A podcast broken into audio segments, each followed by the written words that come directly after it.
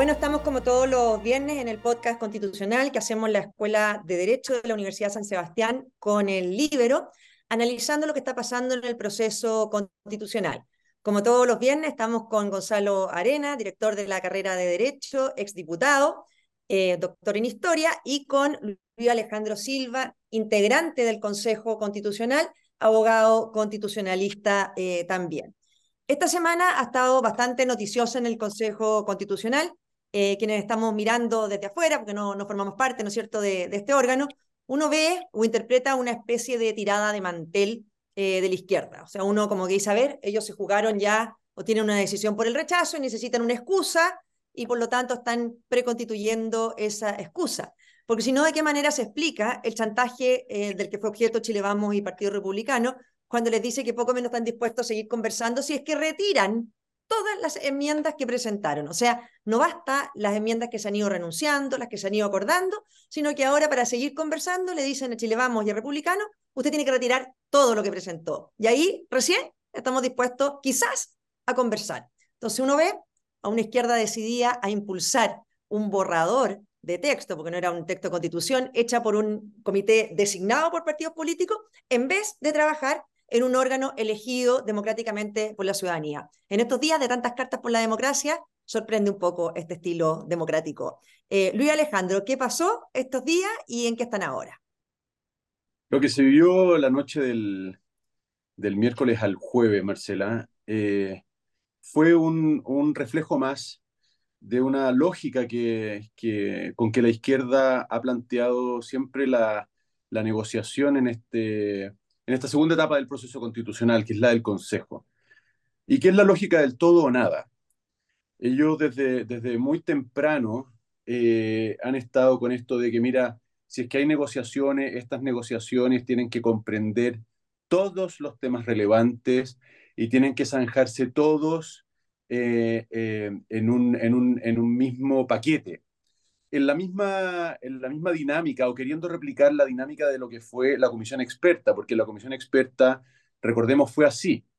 Se fueron conversando los temas, obviamente hubo que plantearlos por escrito, después hubo sin número de enmiendas, etcétera, pero finalmente eh, la dinámica de las negociaciones condujo a que se eh, conversara el paquete completo eh, y, y se impusiera la idea de que nada está cerrado hasta que todo esté cerrado.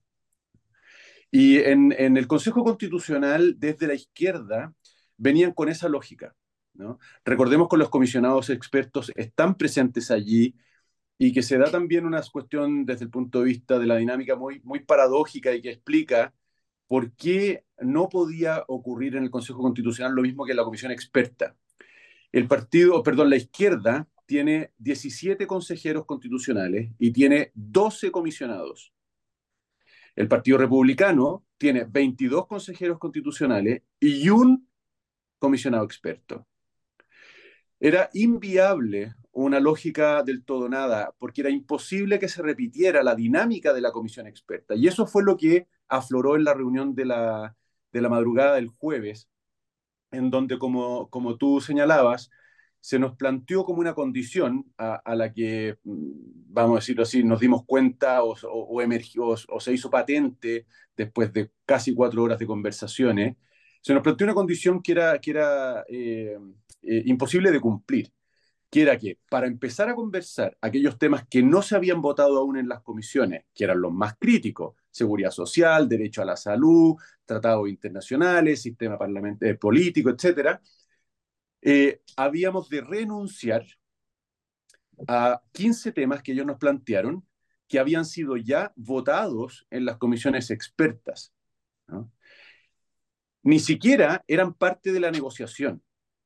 Es decir, porque nosotros dijimos, mira, eh, eh, si, si, hay observaciones respecto de la obligación del Estado de indemnizar a las víctimas del terrorismo, si es que las contribuciones no, no, no les gustan, si es que tal o cual adverbio en, eh, materia de eh, tributo no les gusta, etc. Bien, pongámoslo sobre la mesa y evaluemos su peso en el conjunto de todas las cosas que podemos discutir.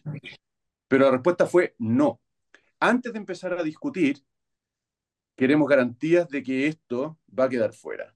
como te podrás imaginar, esa es la lógica del todo nada y era imposible de cumplir. Así que ahí estamos. Oye, ¿no será, Gonzalo, minuto también de darse cuenta de que, de que nunca se ha tratado sobre el texto esto, eh, que al final te fijas, da lo mismo, o sea, aquí pueden republicanos renunciar enmiendas, Chile vamos lo mismo, eh, pero al final si no es el texto que ellos eh, puedan redactar, les da lo mismo. Em, y uno se pregunta, porque aquí hubo un consejo, para que la gente también recuerde, un consejo constitucional elegido con las mismas reglas del Senado. O sea, plenamente democrático, sin reglas ad hoc, como se hizo para la convención, ¿no es cierto? Eh, que se hicieron reglas especiales electorales. Aquí no, igual como se elige el Senado, se eligió este Consejo eh, Constitucional. Aquí hemos hablado muchas veces, y tú siempre lo mencionas, ¿no es cierto?, de estos mínimos civilizatorios que habla la izquierda. ¿No será un mínimo civilizatorio respetar la voluntad popular también? ¿Cómo lo ves tú, Gonzalo, lo que ha pasado?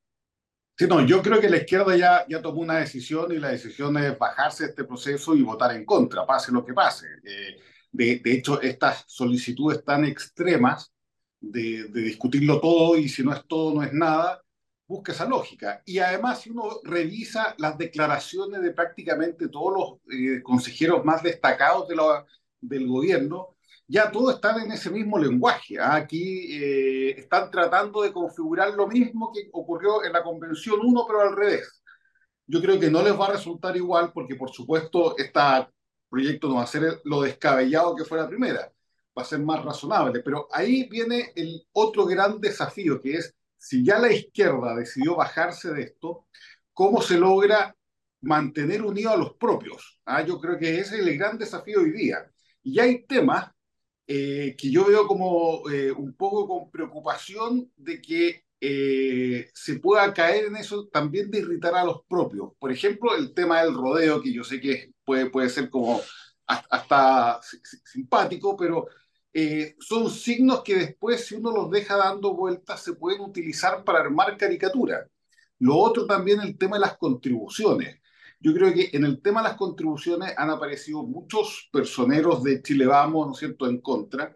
Yo encuentro que es una muy buena medida, ¿ah? yo, yo, encuentro que es una necesidad prácticamente para toda la clase media, eh, pero para que ese tipo de normas tengan eh, respaldo no solamente para ganarse por un voto, sino que respaldo político, hay que buscar la fórmula de elaborarlo para que sea lo más incluyente posible. Entonces, yo creo que ahí está el desafío hoy día de las mayorías en el Congreso, o, sea, en la, en la, Convención Constituyente, en el sentido de cómo logramos mayorías que sean eh, propias, pero lo suficientemente amplias para ser convocantes, también ojalá a gente de amarillos, a gente de demócratas, que si bien no tienen eh, miembros dentro de la convención, sí tienen representantes políticos fuera, y el ambiente político afuera hace tanto como el ambiente político adentro. Bueno, eso es tan verdad, ya te darle la palabra a Luis Alejandro, que eh, efectivamente aquí se está peleando también contra encuestas que están dando mayoritariamente el triunfo al rechazo, al texto que sea, eh, porque quienes defienden también a rajatabla el texto, los expertos no se dan cuenta que ese texto hoy día es rechazado, porque las encuestas están dando un amplio rechazo. Eh, porque la gente rechaza por cualquier cosa, está rechazando o al gobierno del presidente Boric, rechaza el proceso, o algunos rechazan porque ya rechazaron y dicen, ¿por qué me preguntan de nuevo? Entonces, se está yendo también contra eh, lo que están arrojando las encuestas y por eso es tan importante que el texto pueda consagrar normas que tengan identificación ciudadana más allá de los consejeros que están representados. Yo entiendo que, por ejemplo, bueno, Luis Alejandro puede hablar después, pero lo del, lo rodeo a mí también me parece que es una redacción em, bastante... Em, no, me gustó cómo quedó, por así, por así decirlo, ¿te fijas? Eh, entiendo que es una norma de iniciativa popular, pero obviamente que si se busca alcanzar a más sectores, porque entiendo que lo votó unánime, Chile Vamos y, Republicano, eh, yo la, la norma de las contribuciones sí estoy de acuerdo, se podrá discutir si está o no está en la Constitución, pero creo que hay muchas cosas que no debieran estar, pero que al final terminan estando porque, por la época en la que estamos. Pero también se han aprobado otras normas que a mí me parecen importantes, Alejandro, quizás las mencione, si te quieres referir a las de, de Gonzalo, por supuesto, eh, pero que son las que pueden ir inclinando la balanza hacia la prueba. Por ejemplo, la Defensoría Penal eh, de las Víctimas. Esa es una larga, em, un largo anhelo, que nunca lo pudimos, ¿no es cierto?, incorporar ni en la convención pasada ni en ninguna parte. Em, el tema de la propiedad de los fondos de pensiones, eh, clave, se aprobó la misma norma de, que le gusta o que han difundido tanto, ¿no es cierto?, de con mi plata, con mi plata no. Eh, vi que se aprobó em, en sistema político también un capítulo, eh, bueno, para las Fuerzas Armadas, y así otras normas que tú nos puedas mencionar. Esas normas son súper importantes. Hay otras que se silencian o se malinterpretan. Eh, me refiero o estoy pensando en una iniciativa popular de norma que tenía que ver con la protección de los animales y, eh, y que ha aparecido en algunos medios como que se hubiese rechazado la protección de los animales porque no se incorporó la iniciativa popular de norma a la Constitución. Y yo mismo voté a favor y, se votó a favor eh, en la comisión, y yo creo que de manera unánime, eh, en la comisión que, que, integro, que es la 3, una norma que establece como deber del Estado y de todas las personas, no solo proteger a los, perdona, no solo proteger a los animales, sino también procurar su bienestar. Y claro, esto es una cuestión técnica que, que uno no espera que todo el mundo la, sepa, pero, pero las iniciativas populares de norma ah, tienen que a veces eh, rechazarse por razones técnicas. Eh, y sin embargo, lo, lo, esencial de la iniciativa o incluso algunas partes de su texto se incorporan al proyecto de constitución a través de otras enmiendas, ¿no? Entonces, que se rechace una iniciativa popular de norma no significa que el texto de la iniciativa o, lo que busca proteger quede, quede ajeno.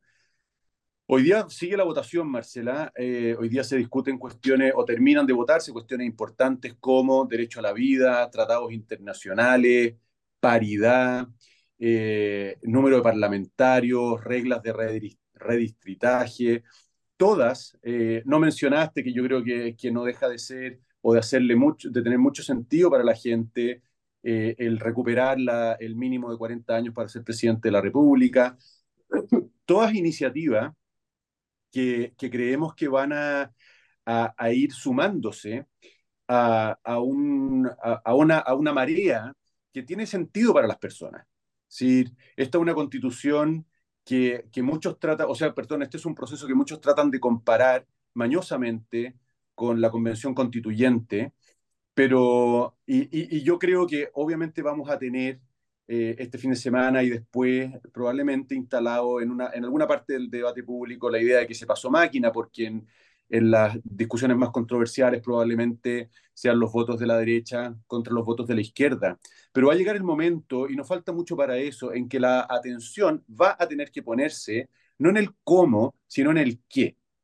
Es decir, va a tener que ponerse la atención en el contenido de lo que está aprobándose. Y cuando la atención se ponga allí, yo creo que nadie va a poder o va, a haber una mayoría muy importante de personas que digan, realmente esta constitución puede funcionar, realmente esta constitución me interpreta, esta norma me gusta. Yo creo que va a pasar eso y por eso la encuesta, sin ignorarlas, ni mucho menos, creo que van a ir reflejando eso y hacia el final del proceso, cerca del plebiscito, yo creo que se va a dar vuelta. Gonzalo, ¿ves posible, eh, porque suena bien, ¿no es cierto?, que la gente vaya a fijarse en el qué y no en el cómo y no en quiénes. Eh, porque yo siento que, que, más que en el cómo, hay mucha gente que se va a fijar en quiénes, o sea, quiénes escribieron esta constitución y va a haber sido, en definitiva, eh, la derecha sola. Porque como tú bien dices, ni demócratas ni amarillos tienen representante en el, Consejo, que, y al final la izquierda ya decidió tirar el mantel en esto. ¿Tú ves posible eh, o cuál debiera ser la estrategia hacia adelante para poder revertir este rechazo a lo que venga. Porque convengamos que este rechazo lo definieron incluso, eh, o sea, quizás probablemente el día de la elección del Consejo eh, Constitucional. ¿Cómo lo ves, Gonzalo? ¿Qué debieran hacer o, o, qué tan factible es?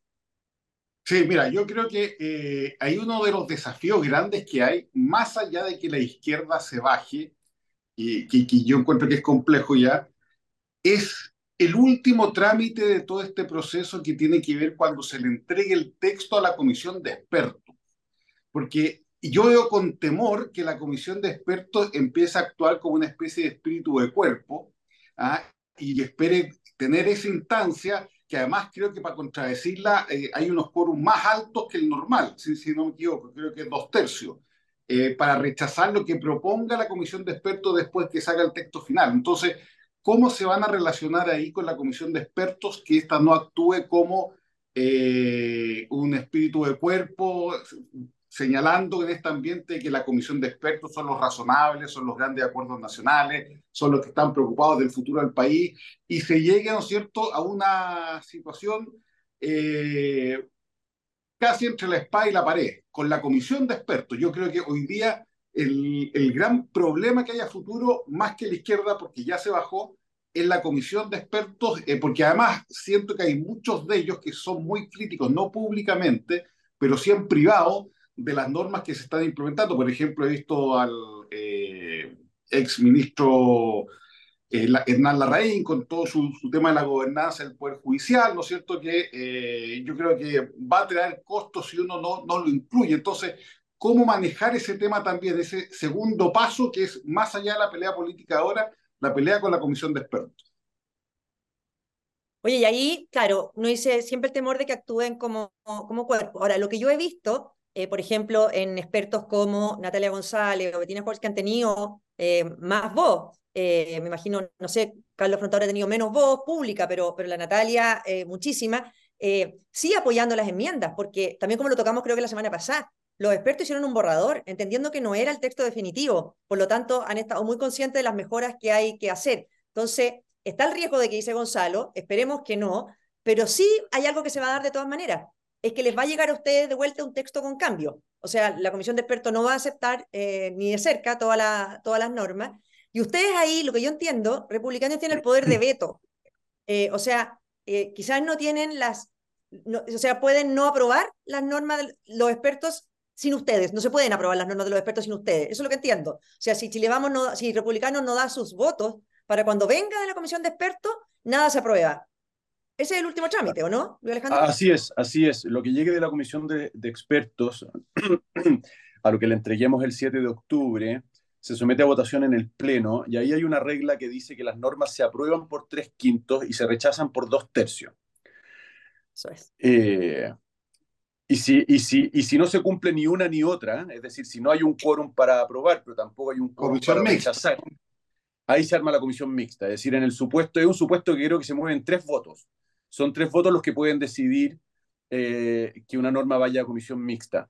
Ahora, lo que yo creo, Marcela, que va a pasar, y, y, haciéndome cargo de, del diagnóstico, del pronóstico de, de Gonzalo, es que el, el proceso en la, en la comisión de expertos va a estar muy acompañado por los consejeros. Primero hay que decir que, el texto que resulte el 7 de octubre, eh, con las aprobaciones en el Pleno, es un texto que merece muchas mejoras. Es decir, yo mismo he aprobado enmiendas que han pasado al Pleno, o que, van, que están pasando al Pleno, eh, y que merecen ajuste, merecen ajuste. Hay, cuestiones técnicas, hay selección de palabras, hay de repente eh, eh, eh, superposiciones, o etcétera. Hay, hay un sinnúmero de detalles, de ajustes que, que cabe hacer. Y después, por otra, está la cuestión política obvia, que es que si, si los expertos deciden intervenir el proyecto en, en, una dirección que, que, que, claramente va a ser inviable cuando regrese al Pleno, no lo van a hacer o no debieran hacerlo. Y ahí obviamente que la presencia de los consejeros en el proceso, que no dura mucho, de, revisión que los expertos van a hacer de, lo que le entreguemos, va a ser súper importante. Va a ser súper importante. Va a ser una instancia de negociación, yo creo, bien interesante eh, para mm, eh, eh, mejorarlo, sin obviamente poner en riesgo su, su, flotabilidad. Y en esto, la última idea, Marcela, yo quiero, quiero señalar lo que, lo que es una percepción que es eh, las, las diferentes sensibilidades que hay hoy día en la izquierda. Ellos decidieron actuar en bloque y al decidir actuar en bloque se ponen una fachada que uniforma las distintas sensibilidades y pareciera que todos, ¿no es cierto?, piensan y sienten lo mismo. Sé que es absurdo lo que estoy diciendo, pero, eh, pero en las negociaciones es lo que pasa. Tú te encuentras con una sola voz y sin embargo, son muchas las voces que hay ahí dentro. Me consta, ayer, los partidos, ayer el Partido Socialista, una bancada de seis consejeros, se reunió. Tuvimos que suspender las comisiones para que pudieran reunirse. Pero había interés en que se reunieran, porque lo que yo quise leer de esa reunión es, oye, ¿cómo nosotros los socialistas hacemos un espacio a lo que son nuestros intereses, nuestra lógica de negociación, y que no se está viendo reflejada en una lógica como la que se impuso en la madrugada del, jueves, y que llevó a cerrar o a clausurar todas las posibilidades de negociación. Por lo tanto, yo veo con mucho interés eh, lo que pueda pasar en las izquierdas con lo que queda del proceso, porque no me extrañaría que o se rompa la, la unidad o aflore una, eh, un registro distinto del que han tenido hasta ahora. Yo encuentro que eres eh, demasiado eh, optimista, Con, ese, con, ese, análisis, em, porque además, eh, a ver, yo cada vez me convenzo más que este carro no va a tener que tirar solo. ¿ah? Em, claro, siempre hay distintas sensibilidades, pero decidieron actuar juntos. ¿ah? Y ellos en eso no se van a perder. Y aquí va a tener desde, desde Boric a todo a la izquierda y a los expertos de izquierda, eh, que, que, da lo mismo su título de experto al final, eh, unidos en una, en una sola posición. Y hoy día esa posición es en contra de un texto que redacte la derecha con sus votos. Eh, a mí me parece como, como eso bien claro. Yo me acuerdo, nada que ver, pero me acuerdo cuando uno negociaba con el colegio de profesores, la directiva del colegio de profesores, tenían tantas opiniones distintas que cada cierto rato teníamos que salir, Raúl Figueroa, que era el subsecretario, y yo de la sala, para dejarlos conversando entre ellos. pero mucho rato. Después teníamos que volver a salir para que se pusieran de acuerdo puras opiniones distintas, pero votaban siempre igual, siempre por el paro. ¿Te fijas? Entonces, eh, siempre por prolongar el paro. Entre medio podían haber opiniones distintas. Entonces, yo acá veo que, que, de repente lo que están haciendo es enredando a tal, de tal manera esta situación, paralizando un poco, em, porque además les están impidiendo dar a conocer limpiamente un texto, están enredando las negociaciones, están bloqueando todo el tema, porque al final se va cortando el tiempo. Entonces al final va a salir un texto eh, votándose em, muy a la rápida, muy al final, porque van entrampando, entrampando, dando como que quieren negociar, pero no negocian nada. Gonzalo, ¿estoy siendo yo demasiado realista? No, está bien, incluso yo soy más pesimista. Ah, eh, eh, eh, ahora que estamos en el 11, para que uno entienda la lógica de la izquierda, quizás, bueno, es temporáneo decirlo, pero Salvador Allende, por no dividir a la izquierda, estuvo dispuesto a, a excluir su gobierno. o sea, estos eh, la, la, izquierda tiene una convicción de poder mucho mayor que el centro y la centro derecha. Hoy día están en el gobierno. El gobierno tiene un 30% de apoyo fijo que no baja de Gabriel Boric. Si, si tuviese 4 o 5%, quizás algunos se, eh, se desembarcan, pero no va a pasar y por lo tanto van a llegar juntos hasta el final, porque lo más importante hoy día para ellos, del orden de prioridades, es un gobierno unido. ¿Ah? en donde puedan seguir participando, ¿cierto? En donde se puedan seguir haciendo políticas públicas y donde puedan asegurar una reelección de alguien de sus propias filas. Por lo tanto, todo se somete a eso y eh, la estrategia típica de los comunistas, que, y ya lo decía Lenin, que este el, el retiro, o sea, el, retroceso estratégico, ¿ah? que cuando las condiciones no están, no hay que seguir tratando de que se den, hay que retroceder, que pase el tiempo y después volvemos a la carga. Yo creo que esa, esa estrategia la, izquierda ya la asumió y va a venir a la carga quizás en un próximo gobierno del Frente Amplio, un próximo gobierno del Partido Comunista, etcétera, va a venir a la carga de nuevo con el tema constitucional. Entonces, eh,